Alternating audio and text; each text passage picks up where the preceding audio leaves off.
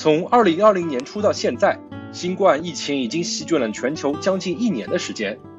很多人的生活就此产生了巨大的变化，而疫情对于各行各业的冲击更是难以估量。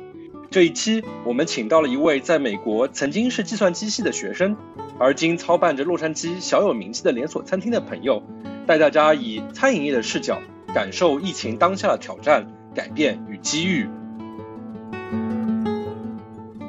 这里是牛油果烤面包。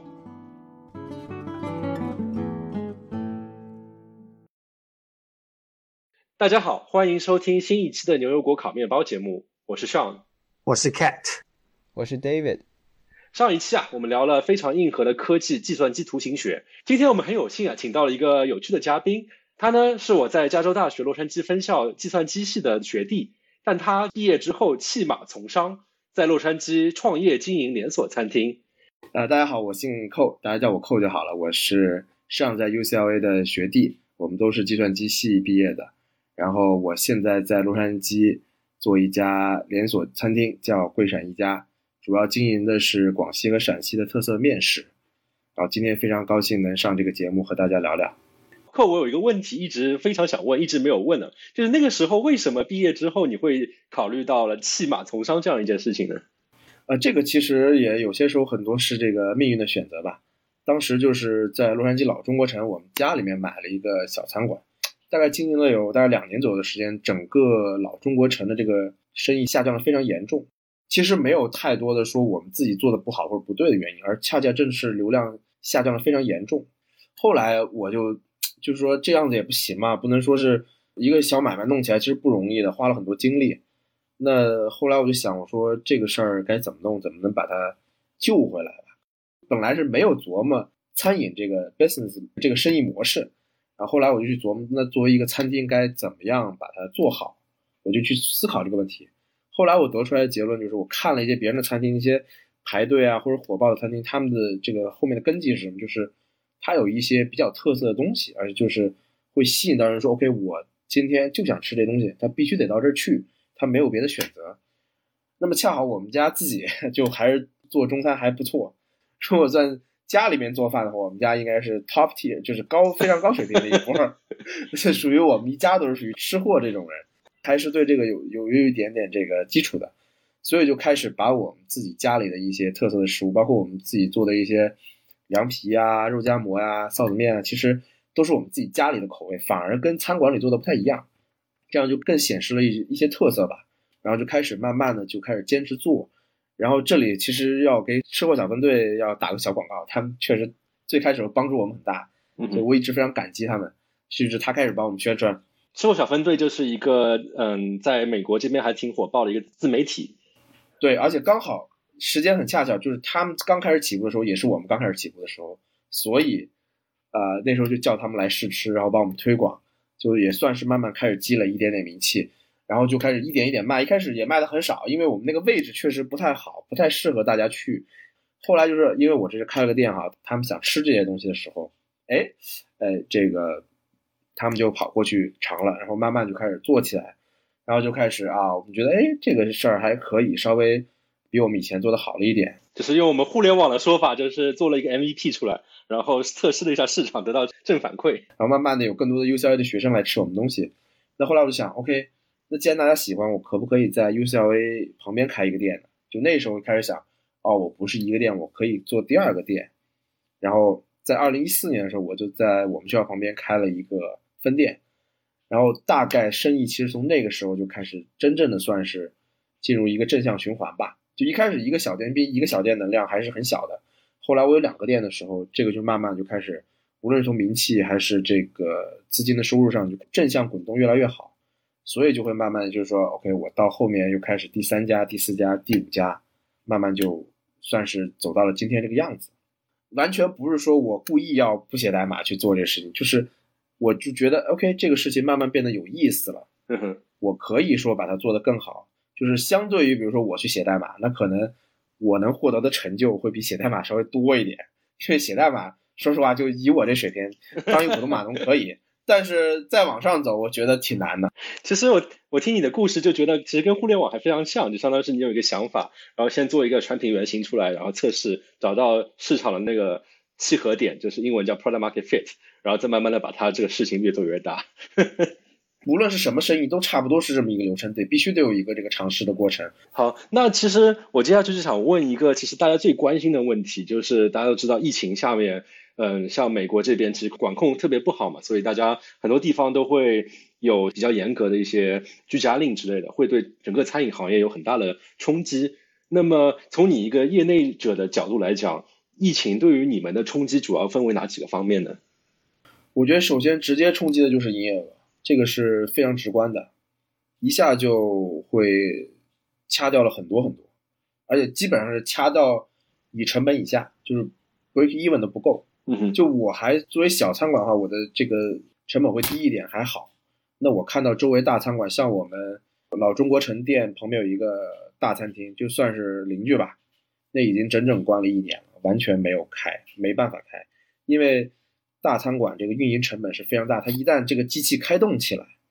它就必须人员、食材一大堆事情都要到位的。比如说我餐馆上这个可能十个菜，嗯，那我要准备的这个。就 SKU 吧，商品种类二十个、三十个差不多了。但是你想，你大餐馆一翻开一百个 SKU，一百个菜，它背后要准备的内容可能就三百。哎，这部分其实对于我们普通的人来说会看不到这一部分。我们看到其实就是啊，一个菜多少多少钱。所以一般来说，对于一个餐馆来说，成本会分为哪几个部分呢？成本主要是三大块，一个是这个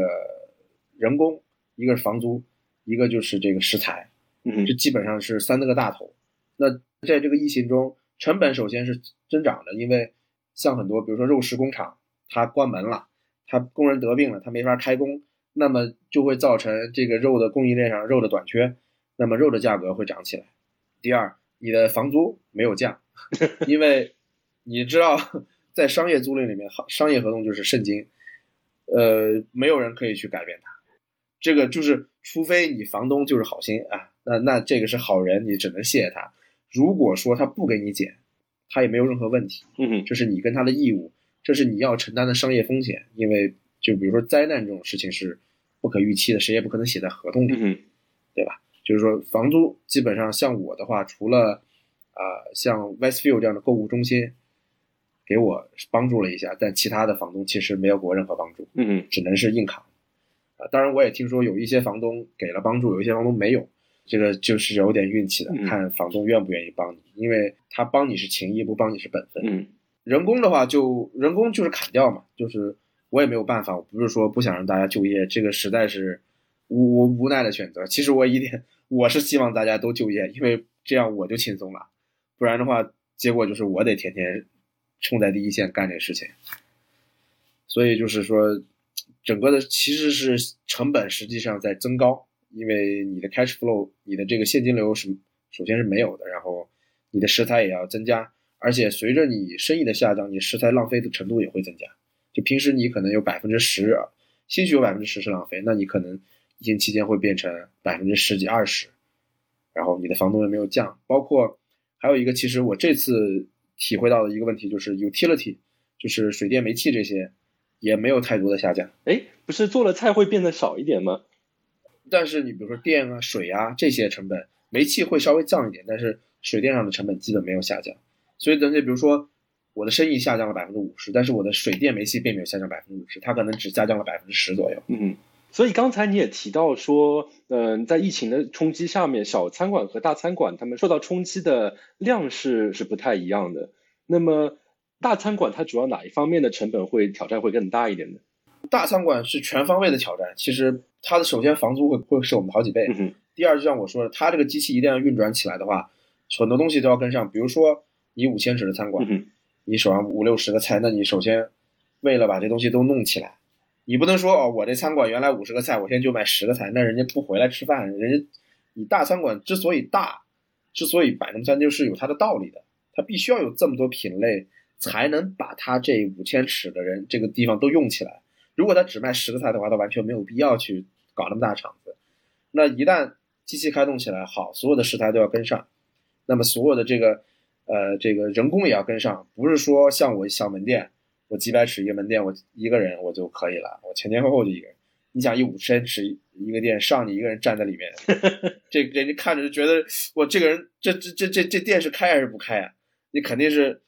至少说没有像以前那么那么满，比如说五十个员服务员或者十几个服务员，那你七八个服务员得得上啊。那么大个店一旦开动起来，而且大店很多又是室内，他又没法弄，他即便有室外场子，你想他室外场子一旦要铺起来，也是很多。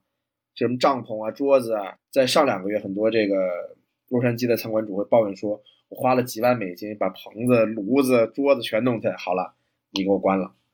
这就是问题，因为他们一开动起来就这么多钱，不像我，我就我就还憋在那呗，我就龟缩一样憋在那儿。你你来吃吃好，不来吃我问题也不是特别大。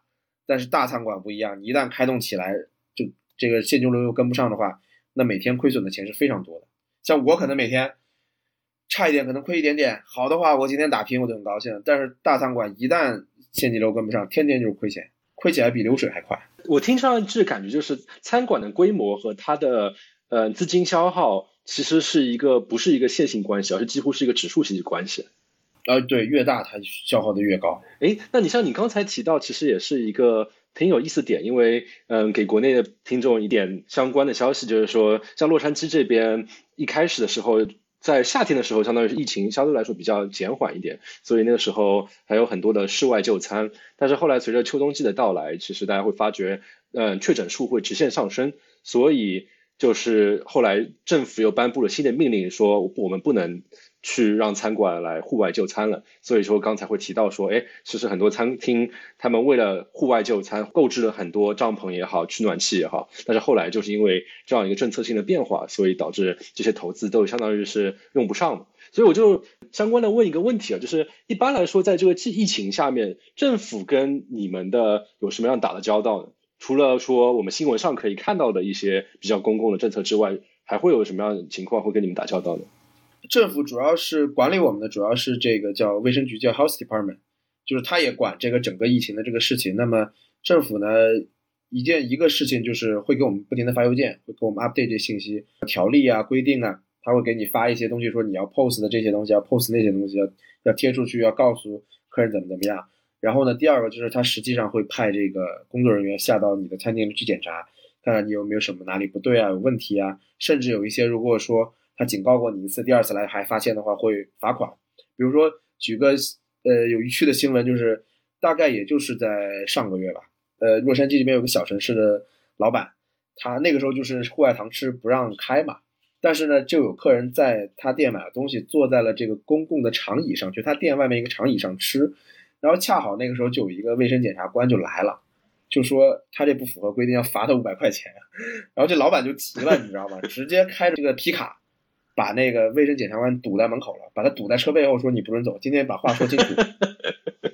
因为这个长椅是公共的，对不对？他说，那既然是公共的，我没有办法去约束他，对吧？那天是把警察也叨扰来了，因为你想罚五百块钱，虽然五百块钱可能不是很多钱，但是在疫情情况下，我们又如此艰难的情况，你罚五百块钱，就是就感觉跟罚了五万一样。你明白？平时你罚五百块钱没没关系，罚五百块钱。但这个时候我本来又不挣钱，我又不天天在亏钱，又没有人来帮助我们，政府又不发钱，又不干嘛的，还天天监管我们，结果就是又给我罚五百块钱，而且还不太合理，一下把这老板就惹毛了。可能心理上的憋屈是不是更大？警察都叫来了，就面临就是政府对我们的强监管，然后我们作为行业其实并不理解它里面的很多强监管，在我们看来并不合理，但是我们也没有办法。哎，除了刚才提到了说，呃，能不能户外就餐、室内就餐之外，政府还会有一些什么跟疫情相关的要求呢？最主要的其实就是这个就餐问题。当然，他会要求你，比如说你这个客人来如果没有戴口罩的话，你要给他免费送口罩，包括清洁的这些用具、洗手的都要非常齐全，这些都必须在。然后，包括你假设如果说，呃，开户外堂吃的话，你这个桌子的距离怎么去摆？包括你怎么去，就是这个都是有规定的，而且有一些政府会要求说，啊，你在户外摆摊，你要去申请一个简单的 permit，就不是说我摆出来就可以了。有一些会要求你去 city 申一个简单的 permit，很快啊，当然那很快，他不会为难你，但就是说他会要求你在搭棚子的时候申请一个 permit 放在他那里。需要你去写说，我这个我这个呃椅子会是这么摆这样一个情况，然后你看合不合格？对对，你在申请 permit 的时候，你要给他画个图，说你这个椅子是怎么摆的，这棚子怎么摆的，符不符合要求，他要会来检查。我知道 Montreal Park 是有这个要求的，但是 Arcadia 好像没有，就每一个地方不太一样。比如说它这个 local 它有一个 health department，它比还有几个级别。洛杉矶县有一个大 health department。如果你的 city 里面，你城市里面没有自己的这个卫生局的话，那么一切就跟洛杉矶的这个总管走。那么如果说你有的话，比如说帕特蒂娜，他就有一个自己的卫生局，他就基本上跟这个洛杉矶的不对付。就洛杉矶说我要关户外汤池，帕特蒂娜说我不关，但是可以的，这是允许的。包括这次重新打开这个户外就餐的时候，洛杉矶说我们星期五也是昨天在开始，但是就加州的这个居家令是周三取消的嘛？那么帕特蒂娜的卫生局立即就说我们马上开。然后我从那天晚上从帕特蒂娜回家的路上就发现帕特蒂纳所有的餐馆都是坐满的，就是他可以不理你的行政命令，所以这就进一步说出了美国抗议为什么搞不定，就是根本大家没人听对方的，你说你的，我干我的。县不听市的，市不听州的，州不听联邦的，国家的，对啊，所以就是没有办法，大家没有办法统一，所以就是说才搞得反反复复嘛。这对我们来说是非常大的伤害。我就是希望你要么哦好，咱们齐心协力说关俩月，咱们都关俩月，这事儿了了，哎就了了。你要么说那咱们就扛着硬来，扛到疫苗打完的那一天也行。你不能中间开了又关，关了又开，这个真的是很麻烦。我就还稍微好一点，就是说，反正我本来也没有什么户外堂吃，也是外卖。但是对于那一些同行来说，其实我是觉得对他们来讲非常难受。他们可能会说，而且甚至于都不是反复的问题，而是在于不统一的问题。就是，哎，我今天早上看新闻说加州是这么想的，那我想啊，我要去做准备。但结果一发觉，哎，我当地的县其实就不是这么做的。哎，对，没有错，就是这样的。就是那个卫生局的官员来检查的话，他们是会提前跟这个餐厅说好嘛？就是他们会。呃，说几点几点，然后我要来做一个什么事情，还是他们就是完全随机的，甚至是属于那种呃乔装打扮成一个普通的顾客来做检查？不会，他不会乔装这顾客打扮，因为如果他不带工牌的话，那是不能检查的，我也不会允许他检查，他也没有资格检查我。但是他不会告诉你的，所有的政府检查他是不会告诉你的，因为他告诉你就知道你会准备好并对他检查，所以还是有一定的随机性的。呃，就随机性非常强，实际上。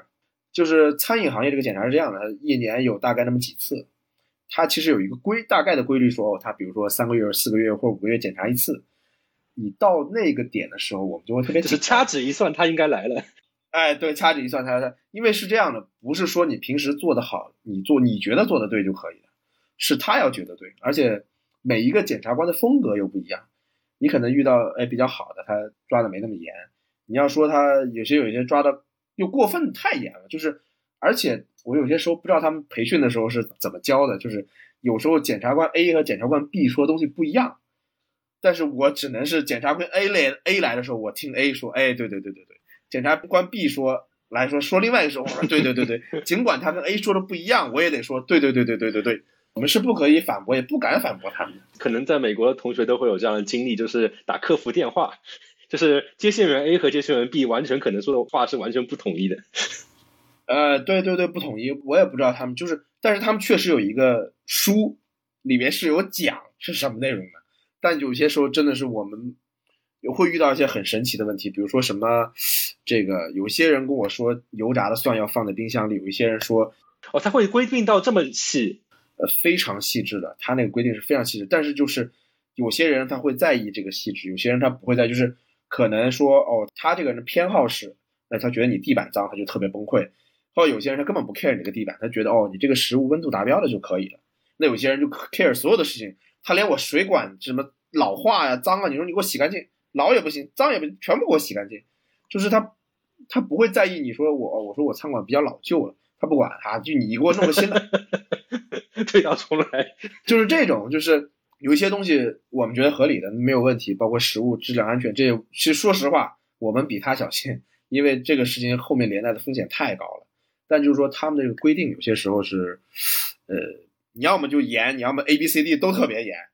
你要么就是 A B C D 都特别松。的问题就是你根本就猜不到它是松的还是严的，而且他们有时候会 rotation，比如这个人检查你这个可能一年，哎，下一个换一个人，你本来这个人的脾气你也摸清楚了，好了，得了，第二年换了另外一个人，他又是严的心的不知道，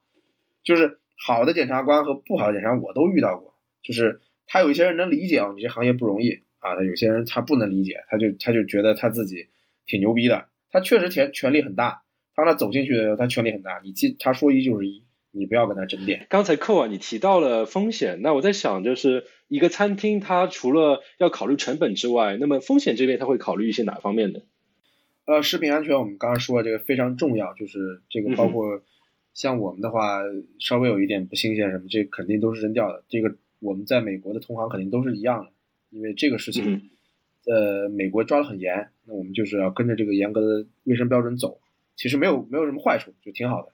再一个，其实第二点我们很在意的就是这个员工在厨房的这个安全问题，工作环境中的安全问题。毕竟有火呀、水啊、烫伤啊这种事情，所以我们会很小心这些问题。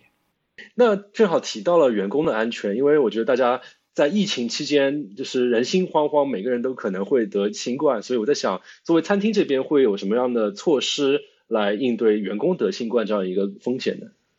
呃，员工得新冠其实没有别的办法，就是回家休息。然后我们会，就是说把这个呃，比如说他假设他比如说今天工作过，那我们相关如果假设他查出来，我们相关的这个所有人员跟接触过的，我们都会要求他去这个检测。然后包括我知道一些其他餐厅，包括像这种，无论说是任何行业吧，只要一旦查出来，那么当天可能就是关门掉，关关门，然后进行消毒。然后再重新开起来，就不可能说是说啊，我们如果说这个门店呃有人得了，那我就把它关掉，关十几天。其实我我没法承受这个损失，但是我就会说，呃，如果说有人得的话，那我我考虑过的就是需要把它相应的员工首先回家休息，这是肯定的。然后相关接触人员一定要先去检查，检查完没事儿了，我们再再回来工作。然后再一个就是要消毒。但是实际上，无论你去什么。比如说什么温度啊什么，其实最终还是要靠员工自己自觉。讲实话，因为我们只能规定他在餐馆里的行为，我们无法规定他在外面的行为。这个说实话，最后还是要算到个人的这个责任和这个思想层面上去。他有些人他就是不在意。你就比如说我们知道有一些像我们邻居他们得的，呃，这些就就经常有，就不停的老有员工哎这个这个得了那个得了，老得关一下门什么的。但是也不会说选择说啊，我们就彻底关门，不会的，因为大家都在挺。说实话，每多挺一天就是机会，就是在这种危机的情况下，只要活下来就是有机会的。那我在想，面对这么一个呃艰难的时刻吧，那么刚才涂道说政府会有给出一些指导意见，包括也会来监察之外，政府有什么帮助餐厅的部分呢？啊，说实话，政府呃联邦政府确实给了我们不少贷款，这个是。我们要说实话是要感谢的，因为即便在咱们国家疫情那么严重的时候，也没有听说给到多少贷款。就是作为尤其小企业来讲，融资手段很少。假设我们要去找商业借贷的话，那其实利息是非常高的，可能是百分之十、十几、二十都有可能。那这个时候他不宰你，他什么时候宰你，对吧？十几二十是年化吗？年化，这么高啊？非常高，短期商业贷款就是这么高。但是这次算是可能也算是美国人比较牛逼，他能印钱，别的国家他不敢印，所以他印了这些钱，确实帮助我们度过了难关。就联邦政府的一些 program 还确实是帮助我们，但是 local 的政府，说实话，地方性政府没有什么太大帮助，除了给我们不停的找事情，不停的 不停的变这种呃规则以外，呃，他其实能帮助的很少。当然，他可能也是因为他财政预算的问题。嗯哼。但这是联邦政府不能印自己的钱，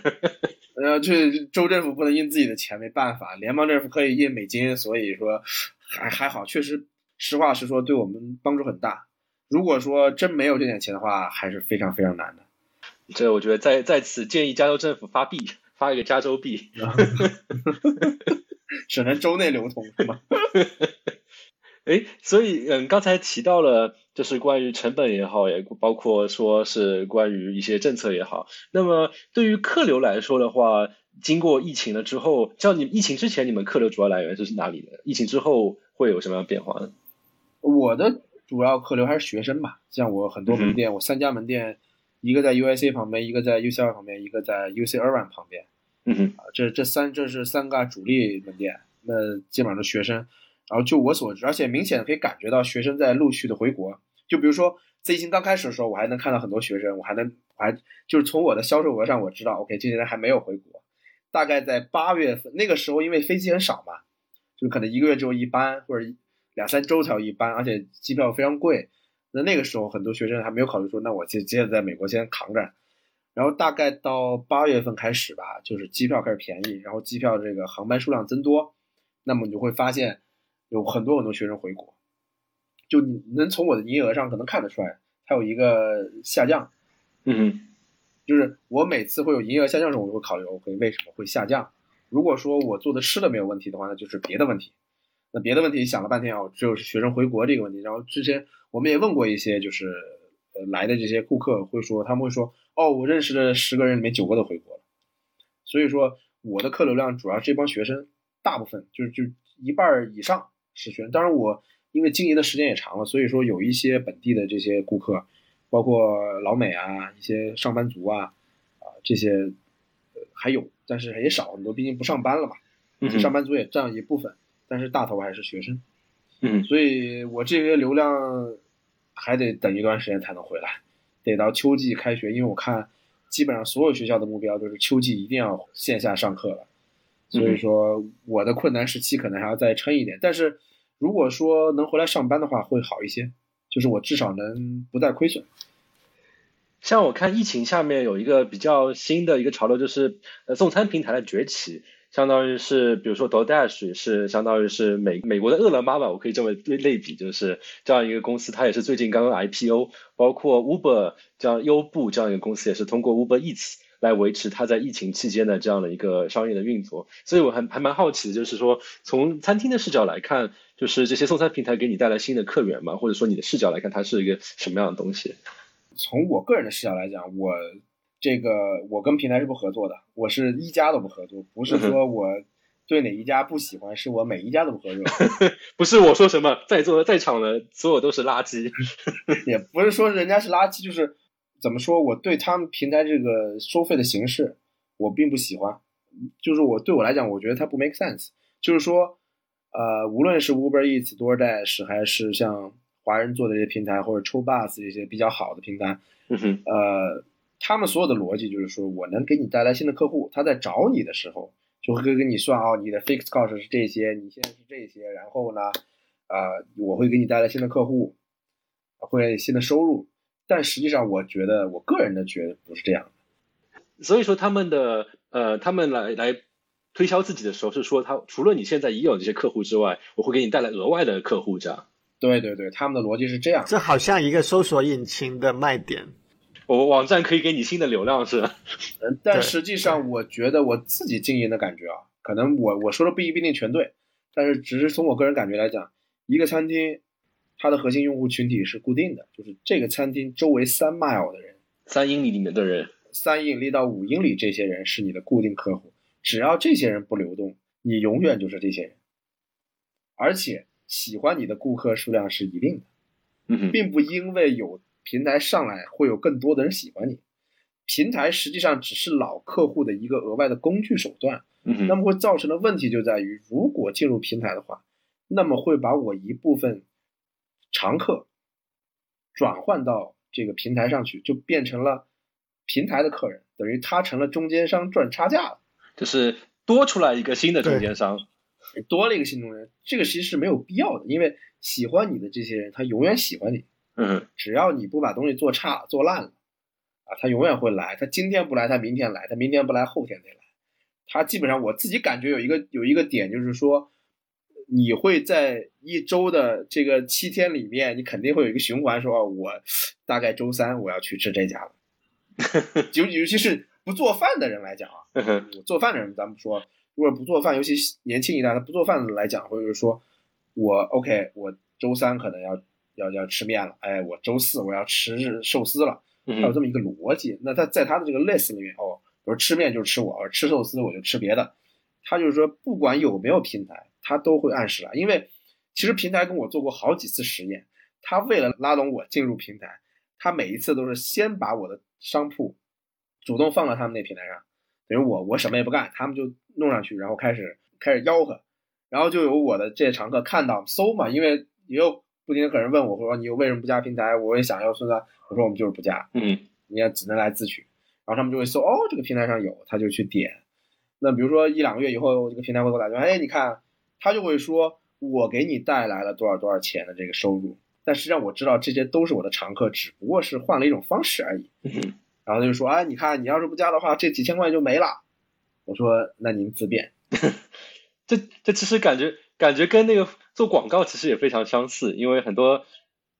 很多广告的平台会说，哎，你在我这边刷广告，你的你你看多少多少买单都是我这边出去的，但是可能商家那边看自己的销量就没并没有总体的增长。这个跟当年阿里巴巴、淘宝把百度的来源砍掉是一样的。百度自己很清楚，淘宝有百分之四十的流量是从百度过去的，就是说大家想卖什么，先去百度搜，搜了就点一个淘宝链接，然后百度觉得说，你看我抓着你百分之四十的流量，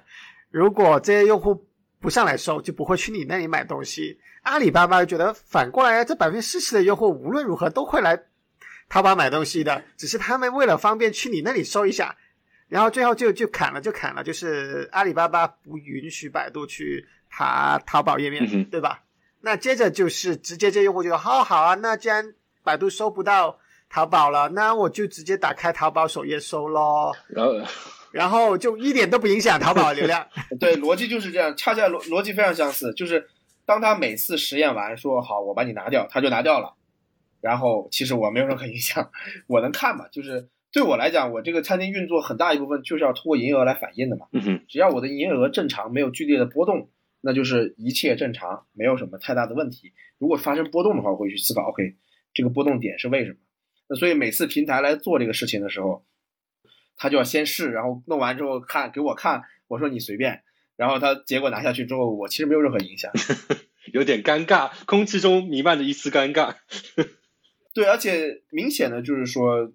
我就知道是这些老常有的顾客来用这个问题，因为不停的有人问我说你有没有加平台什么的，就他们自己就会去发掘。那他们既然是不停的是老客户问我说你有没有平台，那么就是意味着他们只不过是想要一个额外的懒惰的手段而已。嗯哼那么就是所所以我就说，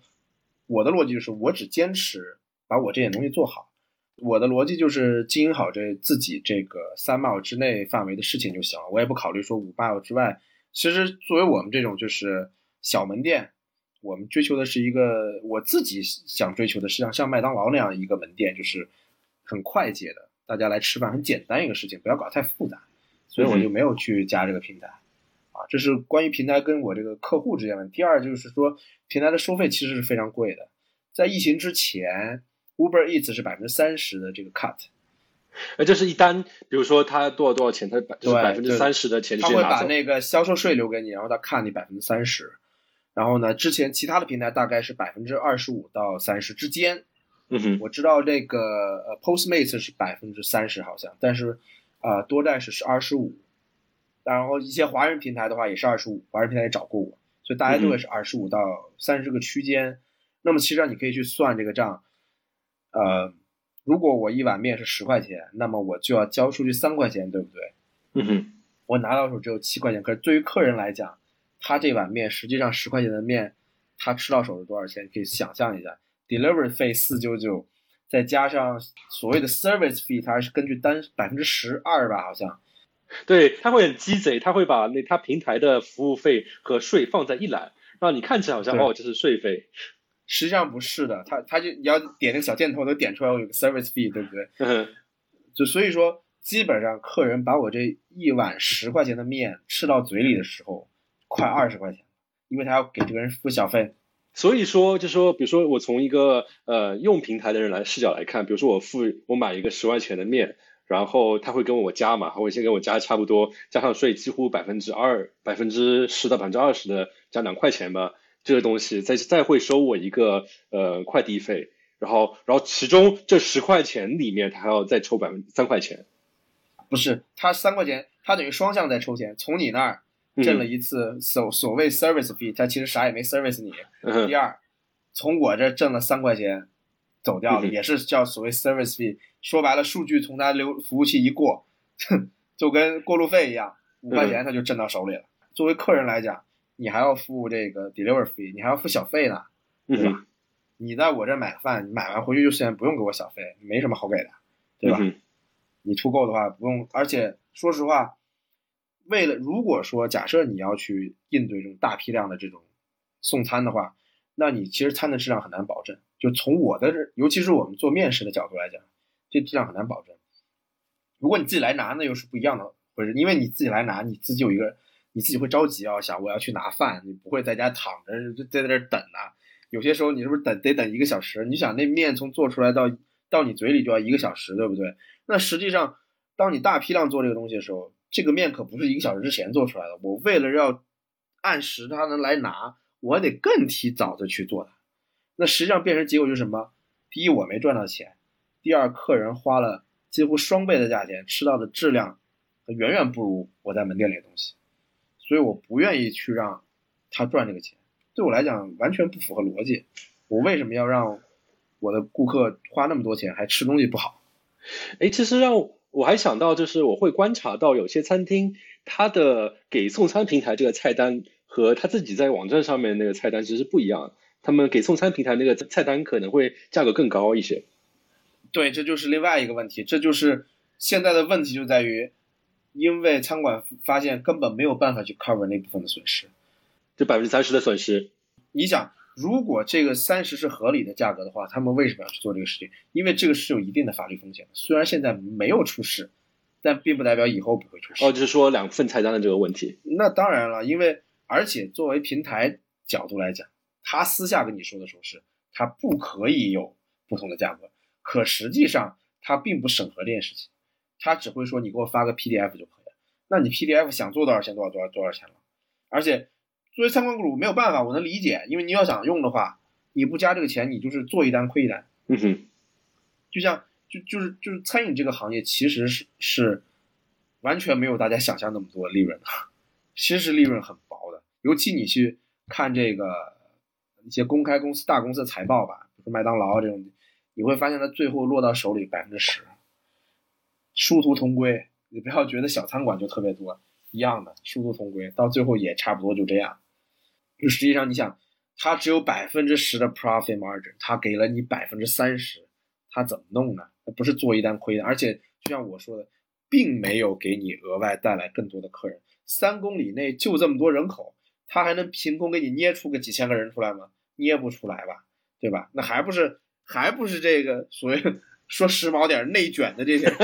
在这用啊，对吧？互相在这用啊，对不对？我之前记得看过一篇采访，也是采访一些嗯餐厅的业主，他会觉得说，疫情之前，因为大部分的客人还是会来做堂食，所以说对他们来说，用这些外卖平台的这些外卖单是额外多出来的单。但是疫情期间，就是这些堂食的人不见了，他会换一种方式来向你去订餐，然后就变成了。外卖成为主要的你的客流来源，那这样的话，那个百分之三十的呃税税，相当于就被非常贵的。等于我送给他了，等于这这些东西我送给他，而且还有一个问题就是说，这个用户是有习惯的，他比如说习惯了用这个平台，那有可能造成在这次疫情造成之后，就是很多餐馆会发现哦，他这批客人永远不来店里吃饭了，他就是这个外卖。嗯哼，那面临的那确实很多业主面临的问题是。他比如说，原来我我弄了一个两三千尺的店，那我还是要做这个上门买卖的。结果好了，大部分变成平台了，他也拉不回来。首先，你这个地地方就浪费了；再一个，你就永远就要被平台握在手里了。而且，一旦平台把你握在手里，那人家赚钱的方法可花样多了去了，可不止说是啊，我收你点平台费。呃，现在多代是有叫那个什么店铺装修费，就跟淘宝那装修店铺一样啊，页面装修嘛。有有有，它叫。它至于怎么美化我不知道，反正它有这么一个 service 叫什么 DoorDash Storefront 哦，它有额外增加一个那么，你可以想象的是，当它之后肯定有竞价排名，你不花钱，你这排名上不去。对，就感觉阿里巴巴里面的淘宝那些东西都可以上，因为你往下走的逻辑就就这逻辑就是自然而然的，它有的是办法挣你的钱，最后你依赖它的时候，你就没得选了。就像国内很多美团，包括一些餐厅也发生冲突，就是这个问题。你最后变成依赖它的时候，你就没有办法。如果你没有办法保持自己独立性，你就你就完了，最后随便你宰割。因为我做过实验的，我还真不是说没有做过这个外卖实验。嗯我中间上线过一个相当于子品牌，我就啥也没干，我就子品牌，我我做的是不一样的东西，我就放在了外面，我就想看我在什么也不干的情况下，外卖平台能否给一个啥也没有的店铺带来任何流量。你这个算是你算是黑客行为，hacking。我我没有黑客行为，我就是做了一个子品牌，我也跟他签了合同上真实上线。嗯没问题，实实在在也最后发现逻辑是，你自己不做宣任何宣传，不再买任何额外流量的情况下，你这个店铺是无人问津的，一个星期一张单，十块钱二十块钱，就也就是说，所谓用平台能给你带来新客户，这是一个假话，它只不过把你现有的客户包装了成了他所谓的新客户而已。你想，如果他能带来新流量，那你所谓那我一个新上家的店铺，它应该有一定的自然流量，对吧？嗯哼嗯，没有，什么流量也没有。我放了又，哎呀，我这可能又放了七八个月了，我啥也没干，反正我就放着，我就想看你有没有流量，啊，我还抱了一丝幻想，我说哎要真能过单了也行，也也算是符合逻辑，因为我觉得就是说，你要真想在这外卖平台上能所谓能赚到点钱的话，必须得在就是说在一个门店里形成多个子品牌会好一点。嗯就是额外在你这个已有的用户群基础上拓展新的用户。那么拓展新的用户的方法就是要出品不同的东西。嗯，所以我当当时做了这个实验，很可惜这实验并没有成功，就是多带时没有带来任何流量，也就意味着你如果想要在这个平台上好好生存下去，你也得花不少精神去做宣传。嗯，而每一次宣传你花的时间，这些都是金钱。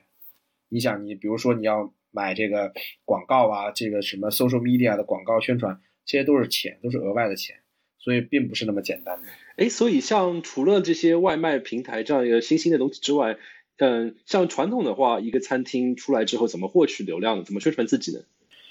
呃，我最主要的流量还是这个靠口碑相传啊，然后再一个就是我我也有这个会找人来试吃，有很多这种 blogger，自媒体，呃，foodie 自媒体会来试吃，有一些会你会有些时候你能找到一些比较大的，比如说可能有几十万粉的，他给你来宣传，或者会找到一些小的，不停的小，而且你新店开的时候也会有他们这些人想来试吃的，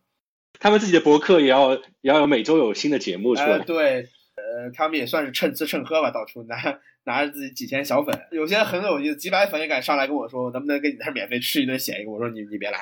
对，我因为我看之前看到有一些网上还在那边嘲讽这些人，就是天天在那边就是非常厚脸皮的说、我就要免费吃你东西。呃，对对对对对，有就是鱼龙混杂，有一些确实有用，有一些买的僵尸粉也不知道，你们没办法知道他是不是活跃粉，所以说我个人感觉还是口自己把东西做扎实，这个很重要，就是就就互联网来讲，肯定把产产还是要把产品做扎实，这是最重要的。宣不宣传，你时间时间会给你答案的，就是你慢慢的积累就起来了。基本上算现在做的稍微有几家门店还好，我就宣传上不用费那么大功夫。我肯定也宣传，我也找他们来吃，我也我也写写 review，肯定是写五星好评，这些我都得弄，因为没办法，这这这这这行行规行业上的东西你不弄也不行。但基本上我也就是初期弄一下，后来我就不弄了。基本上我可以看到，就是说营业额达到一定水平之后，我就等它自然增长，我就不花精神，因为花精神就要花精神花钱，所以说要要算一下，比如说你真的能花这个钱，能带来额外的收益才好。像各个渠道，其实我都试过，我会发现其实并没有太多收益，就是现在整个可能是世界太复杂，这个流量太散了，没有办法说是把它集中到某一个点上去专门来做。像 Instagram 上，哇，吃东西太多了，五花八门，你有没有办法说是这个能把他们吸引过来？不太容易。而且我们本来就是中餐，又是一个小众市场，你毕竟不是做热狗啊、汉堡啊、炸鸡这种像美国大众食物，那可能会不错啊。但是像我们做中餐的话，确实是比较小众的市场，你要想一下两下把他们都吸引过来，在没有，尤其在没有华人基础背景这个人群客户情况下，不太容易。这让我想到，就非常像一个互联网产品，就是一开始的时候，可能要想各种各样的方法来获取第一批用户，可能需要在呃流有流量的那些平台上面去刷广告，也可能说是需要去主动的去那些媒体那边去宣传自己，然后等你慢慢上路了之后，就可以成为一个自然而然的滚雪球的一个成用户成长方式。要的要的，肯定你要肯定会跟亲亲朋好友说来吃饭啊，写个对对 review 啊，这都都肯定会要求的，这没什么好掩饰的。这新店一开门，肯定是跟所有的朋友说，来来来，赶紧给我写 review，别事儿都别干，不管你吃没吃，上五星好评，肯定都是这样。像像我们做互联网，就一很多朋友一开始的时候，其实他的第一批种子用户就是亲朋好友，也是一样的道理。嗯，对对，就是这样的，每个行业都差不多，都是这样，都是这个人与人之间的这个关系还是最重要的。所以我觉得扣到哪一天不做餐饮的，回来互联网，我觉得你这些经验还是可以 运用到这个行业里面。先把这件事情做好吧，现在先我先赶紧先活过来，现在还属于算是在危险期，还没度过危险期吧。对我们整个行业来说，可能还要到再过几个月，可能才才会好一些。它必须得恢复到一定的室内堂食，我觉得才会完全恢复起来。但是目前看还需要一段时间。那我们刚才聊了很多就是愁眉苦脸的话题，那我们就聊一些稍微积极向上一点的话题吧。就是你觉得疫情或者说是这样的一个时代技术的一个发展，对整个餐饮行业带来什么样的新的机会呢？呃，整个疫情，我觉得对餐饮行业其实要有个反思，就是说，那我们在开这个店的时候就会想，哦，下一次我们怎么应对这个风险？因为很难说十年之后或者几年之后会不会再来一个什么 COVID 二十六啊，再来一下。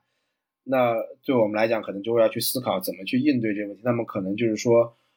我们很多大店要把它拆小，我不要去做这种大的餐厅，或者说你要做大的餐厅，你要会想好说，我在面临这些问题的时候怎么去应对。像比如说很多米其林餐厅，它这一次没有办法应对，就是他平时很高傲啊，他不做这种平民食物，他每天就开五点到十点。他每天就赢那么几小时，他以前活得贼棒，结果疫情来了，好了，他一下就不知道怎么弄，因为他平时没有不做中午的买卖嘛，他不知道大众喜欢吃什么，他也不屑于那个时候他也不屑于做大众吃的东西，这个时候你想再让他去做大众时候再把人拉回来，就不太容易了，所以就是说疫情还来了，你就要考虑就是说，哎，我们以后怎么面对这个风险，尤其不要盲目的去做一些这这餐饮行业的东西。就比如说我们华人做餐馆，要么喜欢地方扎堆，要么喜欢这个品类扎堆，要么一窝蜂啊，大家都做川菜，全部都做川菜啊，一窝蜂啊，我们都都做火锅啊，一都做火锅，就要去静下心想一下，OK，到底是怎么做会更好？再一个就是说，那么到这个新的时代来的时候，那我面临餐饮界可能我们外卖平台，它也确定它肯定要生存下来，那我们以后如何有？有没有办法就真正的能跟外面平台做朋友，而不是成为敌人？然后我们再会想，OK，我们在这个面临的问题上，比如说我们这个水电煤气，哎，它特别贵，这个水电煤气，我们有没有在未来办法说我们去节省？像我自己发现这个问题，我就会做一些研究，会发现哦，实际上在餐饮行业行业内也很多人在做这种改善，比如说啊，我们这个厨房的抽风机，就是我们平时打开的，就是在百分之一百运作。那么会想，这个它又吵，它又费电，那有没有办法？就是说，哎，我生意不好的时候它降下来。后来我去研究之后，确实发现，哦，它确实有这么东西，它就是可以说是在有一个装了感应器，感应你这个烟的浓度，小的时候给你调小，大的时候调大。我觉得，哦，有这么个东西，那么以后再有新的门店，我就可以去使用它。包括现有的门店，如果有恢复的话，可以去安装它。那么。对于电费上就可以节省，这就是把这种科技要运用到这个每一个环节里去，包括它一些像，甚至有一些地方可以装这种太阳能热水器。你别小看热水，其实在餐饮行业里面是很大头一块消费，因为你必须不停的在使用热水。再一个就是说，我们在运营的过程中，你会发现很多时候，那用人呐，比如说我很多餐厅，我必须得有什么什么师傅，我必须得有什么什么服务员。那这个是不是可以结合一下？比如说，我们通过，比如说前天就没有人，我就全是电脑点餐，点不明白了，你再叫个人来。呃，你说真是遇到七八十岁的老爷爷，我们出去给他指导一下。像我们普通人，比如我们这一代人，放一个机器在那儿，其实大部分人都会明白。包括麦当劳，你看麦当劳这几年在干什么事情？麦当劳是玩了命的在推销它的这个自动点餐，他不惜放一个人，花钱十五美金一个人站在那儿告诉你怎么点，他也希望你。去点，而且基本上我去的不多啊，我每年可能会去几次麦当劳。我现在去麦当劳感觉就是，它前台那个机器那是没有人的，它前台是没有人的，它一定会让你先去尝试这个事情。这部分我们因为这些东西不仅仅是这个大店能用，我们小店也可以用啊。因为像行业里其实做这个很多，就你就得去把这个思路带到这些高科技的东西上去。像我记得，就是国内去回国内，其实国内已经有很多，特别是麦当劳、肯德基这种地方，这种自动点餐机。美国这边其实一些大的商场它也会有这样的。就对我这种社恐患者来说，还是一个非常解放的事情。就我不用问了半天，然后磕磕巴巴的，也不知道什么新品是哪一些，我可能在那个界面上面就看得非常非常明快，它那个菜单有哪些菜，长什么样。对这些东西都是我们要去考虑，包括你想，当你把这些成本都降下来的时候，这个时候你再去跟外卖平台合作，说哦，它的收费是不是你觉得哦，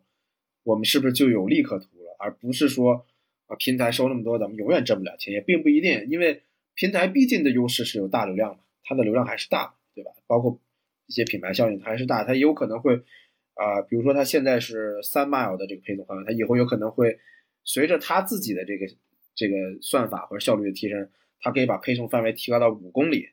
十公里，这都是有可能的。包括以后亚马逊什么飞机啊、汽车啊出来之后，你甚至这汽车里面有个保温壶啊，给你放进去，它是不是就能跑二十五公里？那这个时候，你如果还是原来那么多人，那么那你其实没法享受到这波红利。你比如说，你如果都降低了，那你就有可能可以享受到未来这波红利。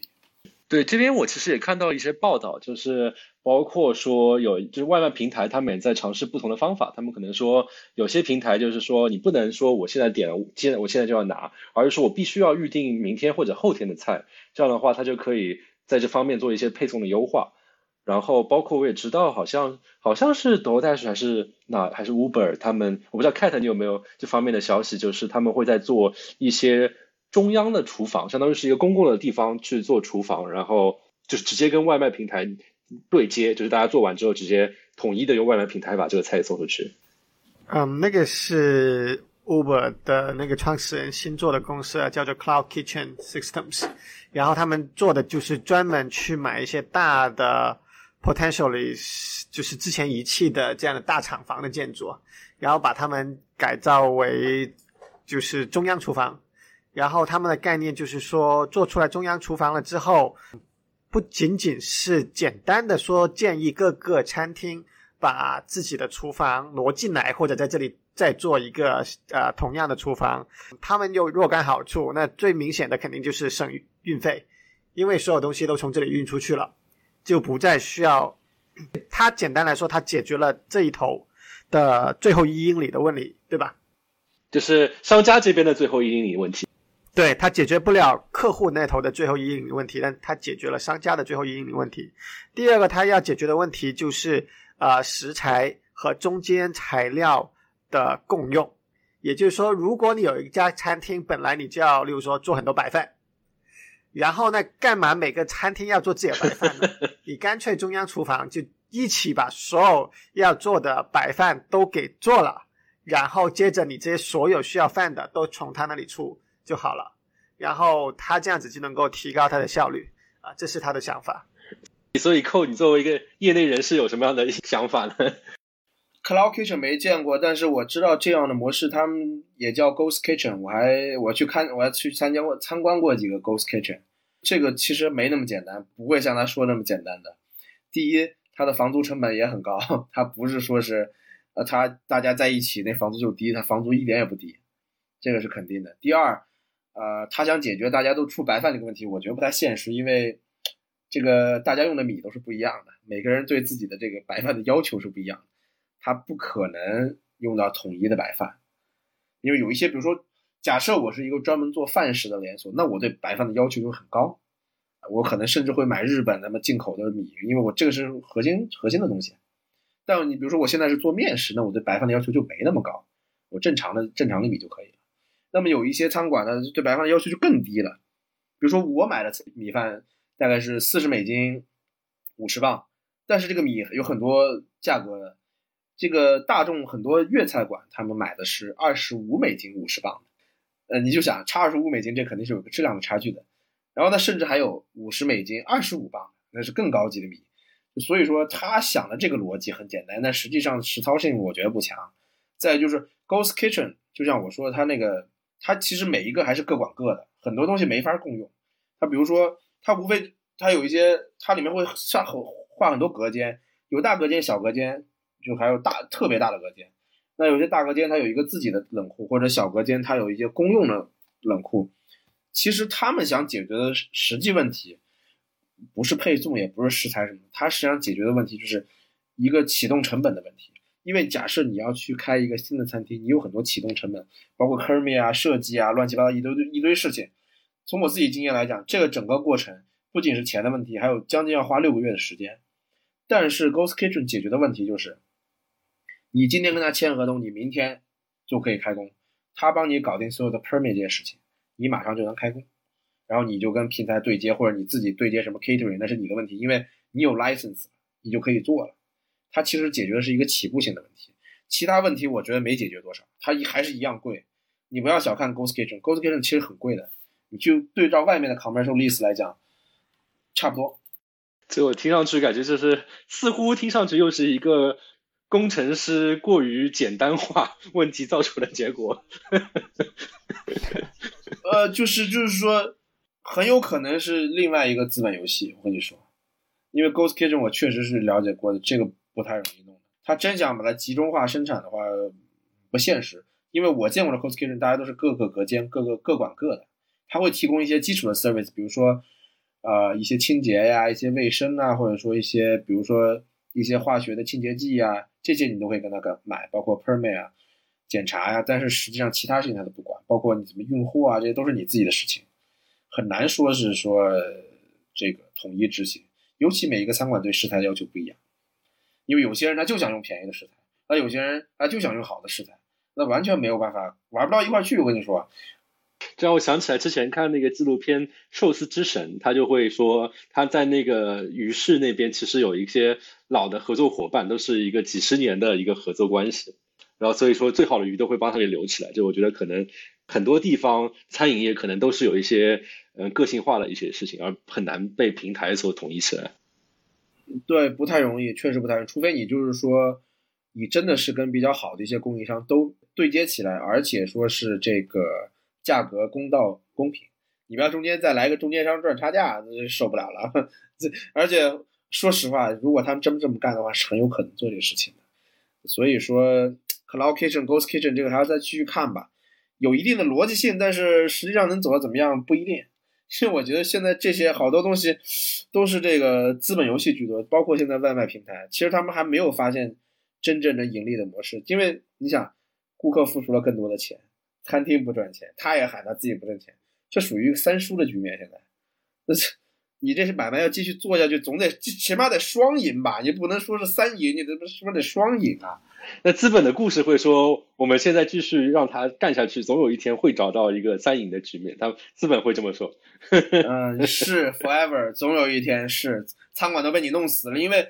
这个问题，我之前研究过很多啊。很多餐厅都写自己不挣钱，包括纽约一个我知道有纽约写的一个故事，的餐厅主是他在每一包外卖里面都贴了个纸条，说不要在平台点餐器，直接打电话给我点餐。你知道，他逼到就是这个办法了，就是限制平台的这个服务费。对，纽约为什么这？是因为在疫情期间，疫情前就准备告了，纽约大概有两万多个餐厅准备一起告这个公司啊，是吧？往纽约市政府，结果就疫情就来了，这事儿就搁置了。但实际上这个问题早就困扰了所有商家，就是疫情实际上平台在 说难听点吃人血馒头也好，就实际上在全面收割，他是收割你也收割餐厅。所以为什么很多顾客进来问我为什么不用餐厅呢？我说他收百分之三十，很多顾客其实他并不知道他收百分之三十，他要觉得你想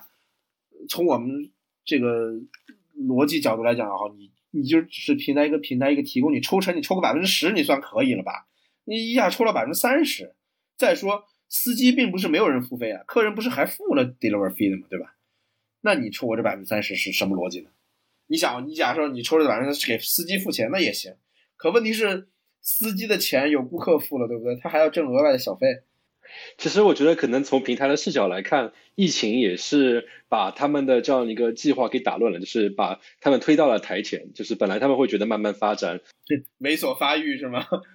突然之间就推到了这么一个主要的位置，然后这上面把这个矛盾给顿时给激化了。就像嗯，在疫情期间，那个有个公司视频通讯的 Zoom 公司也是，他之前其实都想专心的去做一些企业化的视频通信的方案，但是突然之间所有人都在用 Zoom，就爆发了很多。服务器方面也好，包括呃隐私保护也好，就提高突提出突然之间一些大的挑战，马上就出来。对，一下就给炸掉，一个一下就炸掉了。之前还收到一个非常有意思的一个广告，就是一个机械臂，一个机器人的机械臂，他在那边做烧汉堡的那块肉。他我收到过这样一个很神奇的广告，我不知道这部分你有了解吗？我有了解啊，我我那个。没事的时候，我就其实会研究有有没有这种高科技东西。那个那个机械臂是帕特蒂纳一个公司做的，也是洛杉矶的公司做的。嗯，对他专门做汉堡的。他就他有一个特别有意思，他收费逻辑他不是给你卖机械臂成套解决方案，他是按小时收费的。它是一个 subscription model，这机械臂一小时收十五块钱，十五块钱就是现在的，是 minimum wage，minimum wage，工人的最低工资。当然，它肯定还是比工人便宜，因为它它不会出事儿，它也不会，它它顶多是坏掉了，它没有那么多这其他的 liability，不会被烫伤，也不会被摔倒，呃，也不会得新冠，不会没有没有这个窝，也没有这个劳工保险，也没有别的乱七八糟一些什么工资税，它的逻辑是这样的。像我的话，我会看一些别的有没有炒菜机器人之类，中国有不少，但是呢，说实话，没有美国没有办法用，因为。所有的在餐饮行业用的，它有一些这些行业标准，必须有，就相当于什么 ISO 九零零幺认证这种，它专门有一个这个认证的，所以不认证的东西都没有办法在这个使用过程中使用的。所以，我我是很想很想使用，但是暂时还没有，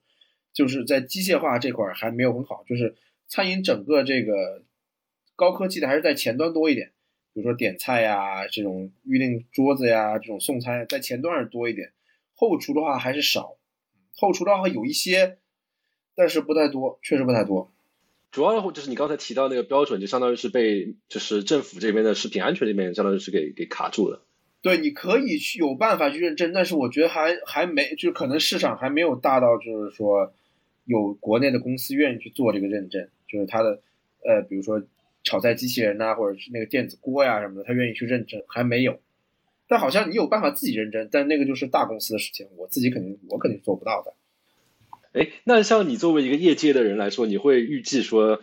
可能要多少多少年，这个东西才会是一个相对来说有一定存在市场比例的东西，一个技术？呃，我觉得还得几年时间。呃，因为这个就是智能这些东西，可能算一些东西很快很简单，但是实际上在包括机械这种肢体操作上，还是有不小的这个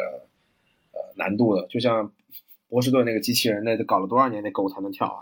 但是我会觉得说，两年前他那个狗还只是在那边两平地走，但是去我看他这个今年的那个新春贺岁的都能跳舞了，都能直接跟着音乐在那边跳非常酷炫的舞了。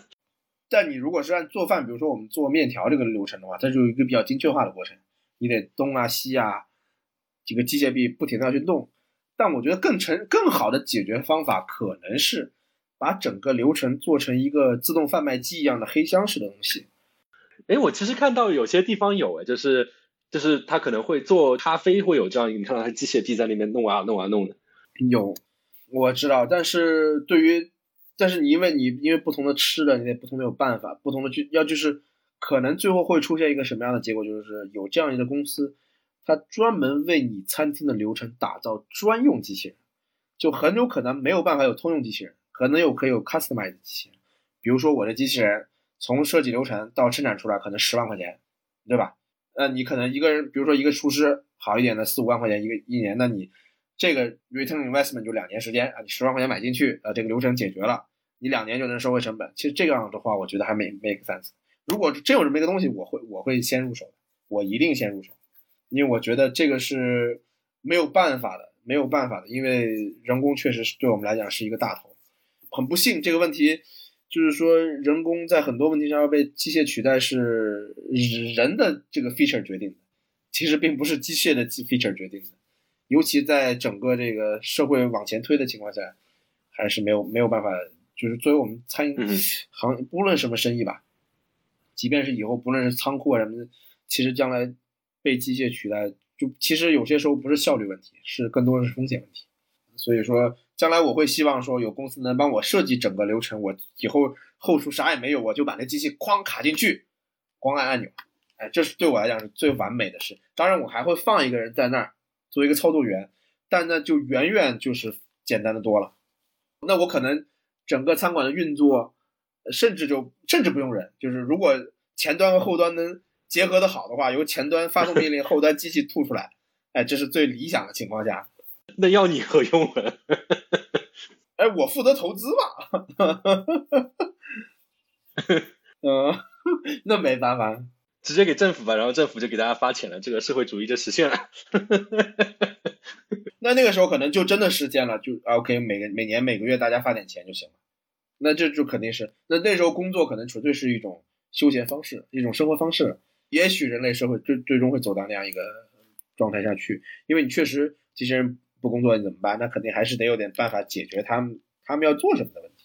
呃，但是这种这么大型的机器要 customize，可能没个五年十年的是出不来的。就是餐饮整个行业后厨这部方面革新还是需要花时间的，因为它这个操作流程不是那么简单的，而且还涉及到种种的法律法规认证。因为你要开汤的话，所有的设备都要认证，然后他都要来检查，包括你煤气、消防、火一大堆事情。不是一蹴而就的事情，不是简单的说我们扔个机器人进去就可以的。这机器人还得防火，还得不能防滑，还得一大堆事情，还得用的这个，比如说塑料是不是食食品级的塑料？那我们非常就期待整个餐饮行业，包括整个科技行业怎么会互相影响，来达到一个不一样的未来吧。然后与此同时，眼光放近的话，那也希望各位餐饮业能够挺过这一次非常漫长的寒冬吧。那非常感谢这一期寇啊，这贵闪一家的大老板寇来做客我们这样一个电台，跟大家分享疫情之下餐厅这边的很多的细节上的问题，也非常欢迎大家踊跃的在我们的听众群也好，各种播放平台也好，提出相关的一些问题或者进行一些讨论。这一次的问题可以是大家有碰到过什么样神奇的就餐体验吗？好，那谢谢大家收听本期的节目。如果大家喜欢的话，记得在各大平台订阅收听。我们下一次再见，拜拜，拜拜，拜拜。